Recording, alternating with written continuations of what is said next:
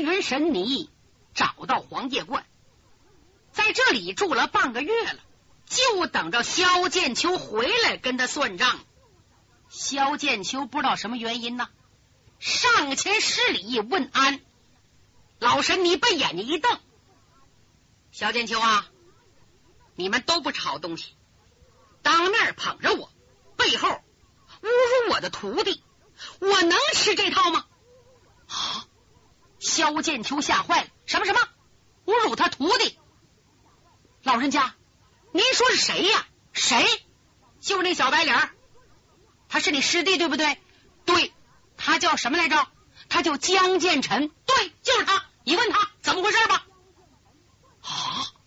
萧剑秋吓坏了，看看他师弟江建成，吓得把头低下了。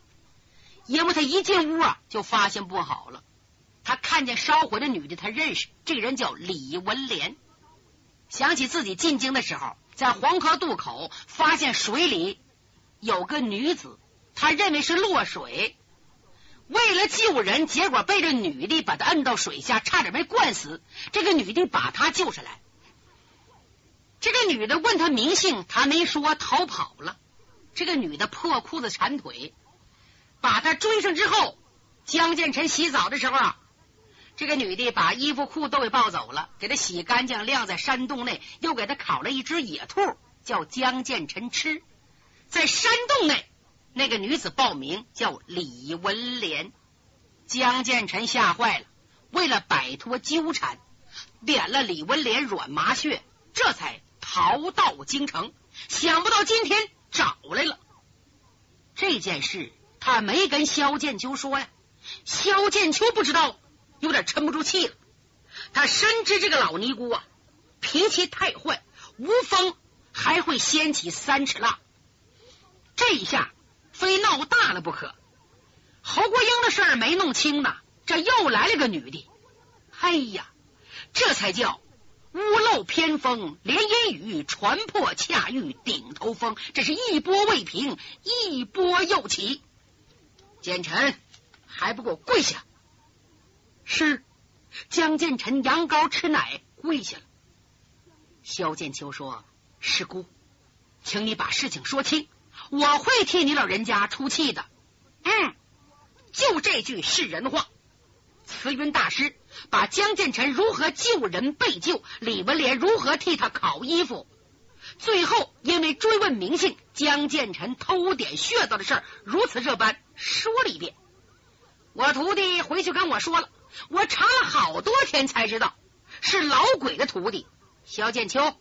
你这个师弟，你怎么处置吧？萧剑秋和白剑飞这才放心了，暗想：老尼姑真不讲理呀，这能算欺负你女徒弟吗？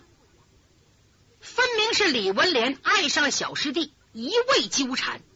小师弟害怕有违师兄门训，一不愿沾花惹草，二不愿暴露行踪，迫不得已才将他点倒在山洞，力道用的很轻。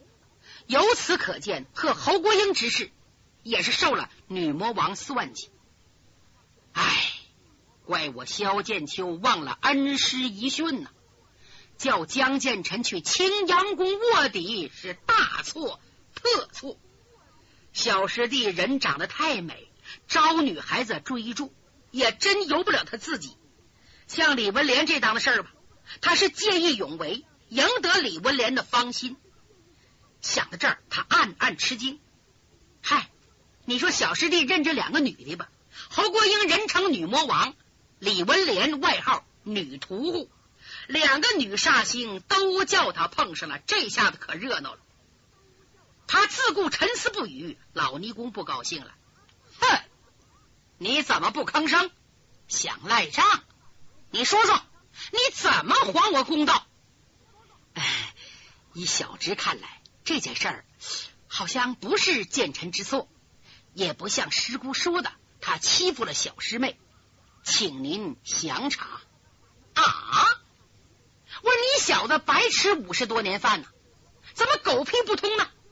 你师弟狗爪子碰了我徒弟身子，这这还不算错？怎么叫错？而且而且而且我徒弟无意中看见了他光身子，这还不算欺负我女徒弟？今天你不还我个公道，我先砸碎你老鬼师傅的灵牌，再把你和白秃子打伤，最后把把那个小白脸抓到华山，罚他服一辈子苦役，今生今世不许再见第二个女孩子。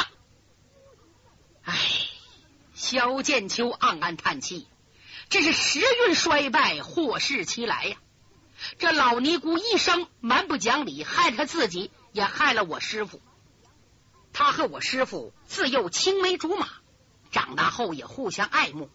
就因为他遇事蛮横，老和师傅反目，他一怒削发，师傅也终身未娶。对他，师傅还得忍让，何况我们三个晚辈呢？这怎么办？怎么能把他劝走呢？侯姑爷的事儿没完呢，他把江建成带走，那哪行啊？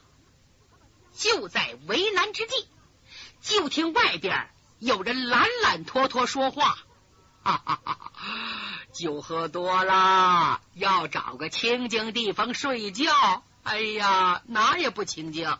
小老大呀，你和什么人吵架？”五凤楼一听说话，惊喜若狂啊！哎呦，来了解围的了。谁来了？正是空门怪僧。醉和尚和江建臣有忘年之交，三叔有救了。只见少林醉僧大步跨了进来，身后还跟了一个谁呀？六阳毒煞战天雷。战天雷是李明的义父。这两人一进屋，头一个就是醉和尚，看了看老尼姑，哟，弥陀佛。原来是安主的连家在此，和尚得罪了。阿弥陀佛。战天雷笑了。哎呀，安主，听口气是三鸟弟兄得罪了你，战某不才，愿主持公道。怎么回事？李文莲认识啊。哎呀，张伯伯给我报仇啊，我受屈了。哦哦哦哦，文莲姑娘啊。啊，受屈了，可不是怎么的？老人家，您要主持公道，我孝敬你点东西。说着，就像变戏法似的，拿出一个香喷喷的野兔，递给了战天雷。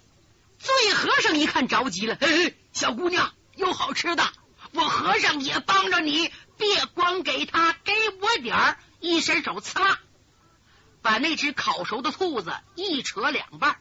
两个人当着大伙面就吃了起来，老安主气乐了，真没出息。这下气氛缓和多了。五凤楼想，这俩人来这么巧呢？甭问，准是李明请的。李明担心三师叔的安危，恳求帮忙解围。这两个人呐，一个是一生不为己，专为他人忙。另一个是一经纠缠，死不撒手。这样一来，江建成准能安全无事。趁着大伙笑的功夫啊，五凤楼凑过来，又小声的嘀咕几句，转身出去准备酒饭。五凤楼猜的也不错呀，这两人确实是受李明之托呀。两人一听，怎么江建成把白剑飞胳膊削断？另个中毒了，这还了得！可急坏了，随后跟了上来。怎奈仇疙瘩结得太深了，没法解释。他们来到了黄叶观，正束手无策，偏巧半道杀出老尼姑师徒，胡搅蛮缠。这两个怪人隐身房后，听清了来龙去脉，心中一喜，这才打招呼一前一后进来。偏偏李文莲想得到外援，又递了一只烤兔。呵，两个人假装不知，一边吃一边叫慈云大师把事情经过说了一遍。听完之后，战天雷头一个发话：“我主持公道，这件事儿确是江建臣不对。女孩家守身如玉，岂可侵犯？人家问问名姓也不犯法。”怎么能偷袭人家，还点人家的软麻穴？一个女孩家的软麻穴，能叫大男子随便点吗？依我说，把他带到华山，好好杀他个狂劲，省得以后再害别人。这番话把江建成吓坏了，暗骂战天雷不够朋友。他要看看醉和尚，盼着能够解围。哪知醉和尚看都不看一眼，气呼呼的说：“哎，老战呐，你这是替江三儿打马虎眼。你也不想想，他点了文莲这女娃娃的软麻穴，拔腿一走，是诚心要害这姑娘一生啊！幸亏老天可怜，如有江湖败类闯进去，那那那后果不堪设想啊！”就这句话，不管老尼姑吓得脸上煞白，李文莲竟哇的一声哭了，江建臣几乎吓昏了，萧剑秋、白剑飞也被唬住了。就在这关键时刻，醉和尚噌就过去了，啪啪啪点了江建臣三处穴道，用手一抓，哎，跟我走吧，老詹呐！烧兔子不能白吃，走，把江建臣押到华山治罪。哎，好，走。哎，老安主，你可得替我们挡一下老刁和老鹰，别让他们的爪子抓了我们啊！慈云师太乐坏了，一手拉住李文莲，拦住了屋门口，冷冷的说：“看起来还是主持正义人多呀，萧剑秋，白秃子。”你们两个小子给我老实点，不许动，听到没有？李文莲更是满心欢喜，拔出宝剑守在屋门。他真怕萧剑秋、白剑飞出去把江建臣给夺回来。你说老尼姑啊，真有耐性，和徒弟一直盯着萧剑秋，足有一个时辰，认为他们再也追不上醉和尚了，才哈哈一笑，领着徒弟收起宝剑，匆匆的离开黄叶观。他们走了之后，萧剑秋长长出了口气呀。老尼真是欺人太甚！可恼的是，醉和尚和战天雷也助纣为虐。他们把江建成弄走了，这事情怎么办呢？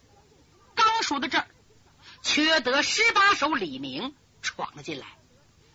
师伯，您甭生气，嘿，老神尼师徒比我们。更生气，此话怎么讲？他生什么气？生什么气？你想啊，醉和尚和战天雷能把我三师叔送到华山吗？他们俩往相反方向跑了，可把老尼姑气坏了，在后边追呢。哦，要这么说，醉和尚他们俩把我们双方都当猴耍了。唉，拿他们真没办法。李明，你上这儿干什么？师伯，我有急事啊！我奉了信王千岁口谕，请二位师伯和武大哥星夜进京，有急事。什么事？圣上派信王千岁出山海关下辽东，与青皇子多尔衮会猎。会猎可是大事啊，关系着国威呀！可宦官魏忠贤和侯国英。又生毒计，调来武林高手要加害信王。信王叫您赶快回京。哦，江建臣失踪了，无法处理，事情先撂到这儿。白剑飞需要养伤，留在黄叶观。萧剑秋领五凤楼等人奔京城，来到京都见着信王。信王感激萧剑秋等人，得来福判名单。三关总督杨鹤有了名单，正集聚力量找时机歼灭魏忠贤奸党。趁着皇上病体渐好，高兴，信王又保举五凤楼。五凤楼的父亲武伯衡是皇上老师，说他死的冤枉，请皇上派人调查。皇上点头同意了。可是现在还是魏忠贤把持朝纲啊。想给武伯衡洗清冤枉，谈何容易？不过五凤楼留在信王身旁，当上护卫，再也不用改装易容报假名了。信王到边外见多尔衮，急坏了魏忠贤。魏忠贤想，如果到关外会猎成功，信王的威信提高，将来的皇位非是他不可，非把信王置于死地，我才能睡好觉。特别是五凤楼啊，我和他有杀父之仇，他早晚找我算账，一定将五凤楼置于死地。就这么，他找侯国英商量。女魔王侯国英在密云行宫和江建成分手之后，自己是茶思饭想啊，想江建成四处派人打听找不着，他更恨先天无极派人。你们反对我和江建成的婚事，我把你们都杀了。他先后请来了烈焰帮的三雄。恶鬼谷的鬼王、鬼母，秦岭四煞的师傅，还有孙子宇等人，四路人马合集先天无极派的人，并派人打探五凤楼等人行踪，好派人截杀。终于找到机会，明天五凤楼李明、曹玉等人陪着老驸马，要到西郊兵营去挑兵，挑出精兵良将，好保信王下关东。嗯，侯国英想，这正是杀五凤楼等人的好机会。他亲自出马，又来个借刀杀人。今天呢，老驸马去挑兵，只带几个年轻的。萧剑秋没来，干嘛去了？他有事儿。又带了四名护卫，他们来到了京都的西郊。明末京都西郊非常荒凉，出京不太远，前边是一片树林子。噌噌，从前边窜出三个人。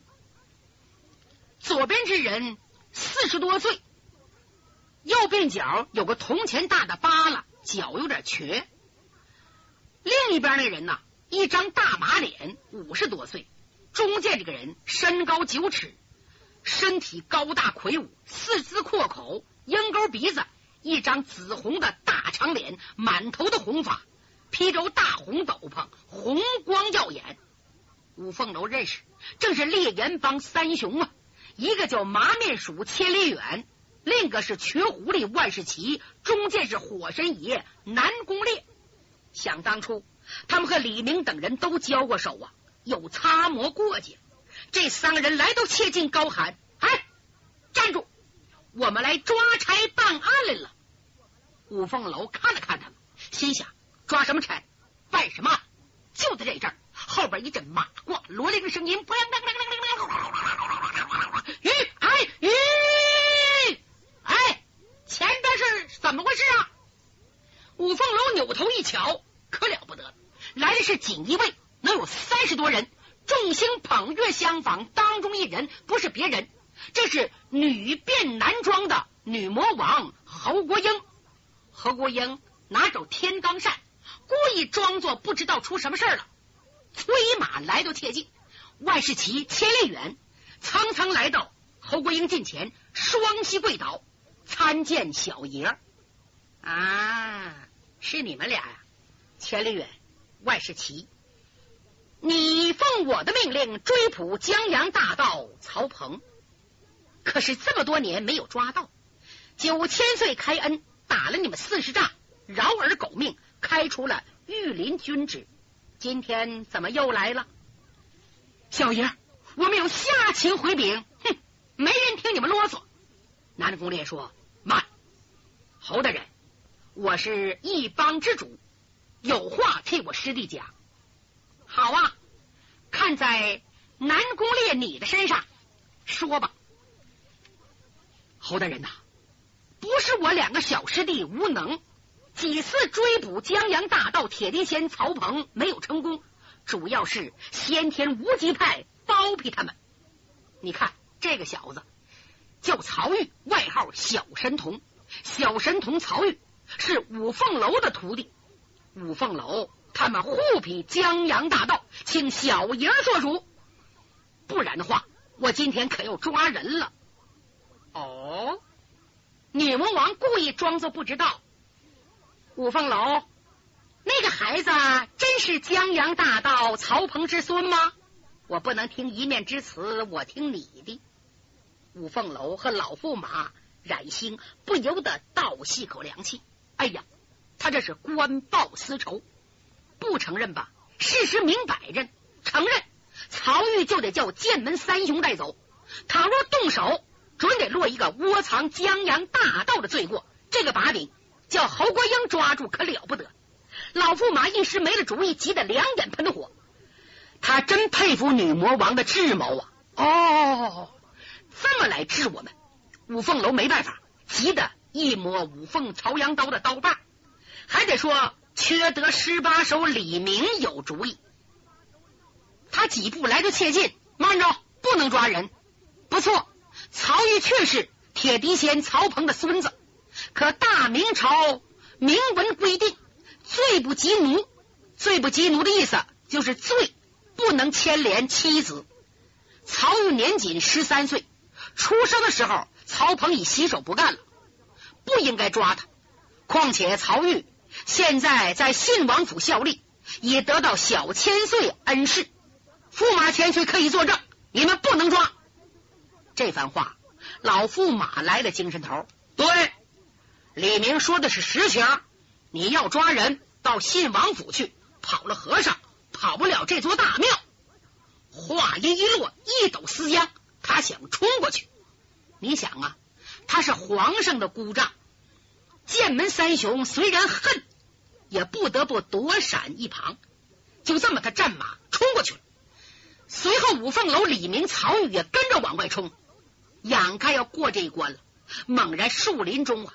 嗷嗷的几声怪叫啊！呼啦，出来二十来人，前边有两个人披头散发呀，像恶鬼一样；后边有十八名鬼卒，一个个背着鬼头刀，青光闪闪。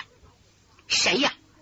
这是鬼王司古寒，鬼母阴寒月，后边是十八名鬼卒，像炸开地狱一样，真吓人呐！老驸马冉兴差点摔下马呀！鬼王鬼母怎么来的？他有五个徒弟，韦氏五鬼，死在了信王手下人里，所以今天来报仇来了。女魔王高兴，冲着手下人说：“君山恶鬼谷的人来了，我们王法管不了他，别惊吓驸马，快送驸马回府。”过来四名锦衣卫，一个牵马，一个开道，两个亮兵器，不容分说。把老驸马带走了，唯独把五凤楼李明、曹玉给留下围上，使这三人陷于绝境。小神童曹玉早已憋了一肚子气，唰，伸手抽出胖官笔呀！他一想，我跟神拼呐，嗯，唯一的办法把千里远、万事奇打败了，我们好冲过去。鬼王鬼母不好惹，故此他蹭蹭蹭。往前冲，就在这阵儿，麻面鼠千里远过来。千里远刚一近身，曹玉这小小心眼多，挺固动，手中胖官笔魁星点圆，另一招毒蛇归洞，唰，奔千里远的软肋扎下来。千里远呐，他有点走神了，怎么？他有点害怕鬼王鬼母。万没想到，趁这个机会，曹玉兵人到了。躲闪不及，扎进去了，往下一滑，擦，半尺长的口子。哎呀，千里远疼的大叫一声，噌，往旁一闪身，蹲在地上。万事奇着急了，哎呀，小子找死！双掌推山填海，呜，奔小神童左肩左肋拍了起来。这个曹玉啊，没学好师傅五凤楼的绝技。反而把缺德十八手李明的损招偷着全学会了。他一笔重伤千里远，对待瘸狐狸万事奇怎么办？拼不行，我打不过人家。有了，小孩左躲右闪，前窜蹦后，就在万世奇往旁一闪身，伸出双掌之际，猛然的小孩一甩手，把双笔扔出去了。你说怎么那么巧？怎么那么寸？正是万世奇一伸双掌往前近身，两管笔到了，就在手心这噗噗都给穿透了。万世奇疼得大叫一声，摔倒地上。哎呀，师兄，替我们报仇！火神爷南宫烈往前闯。曹玉如何胜他？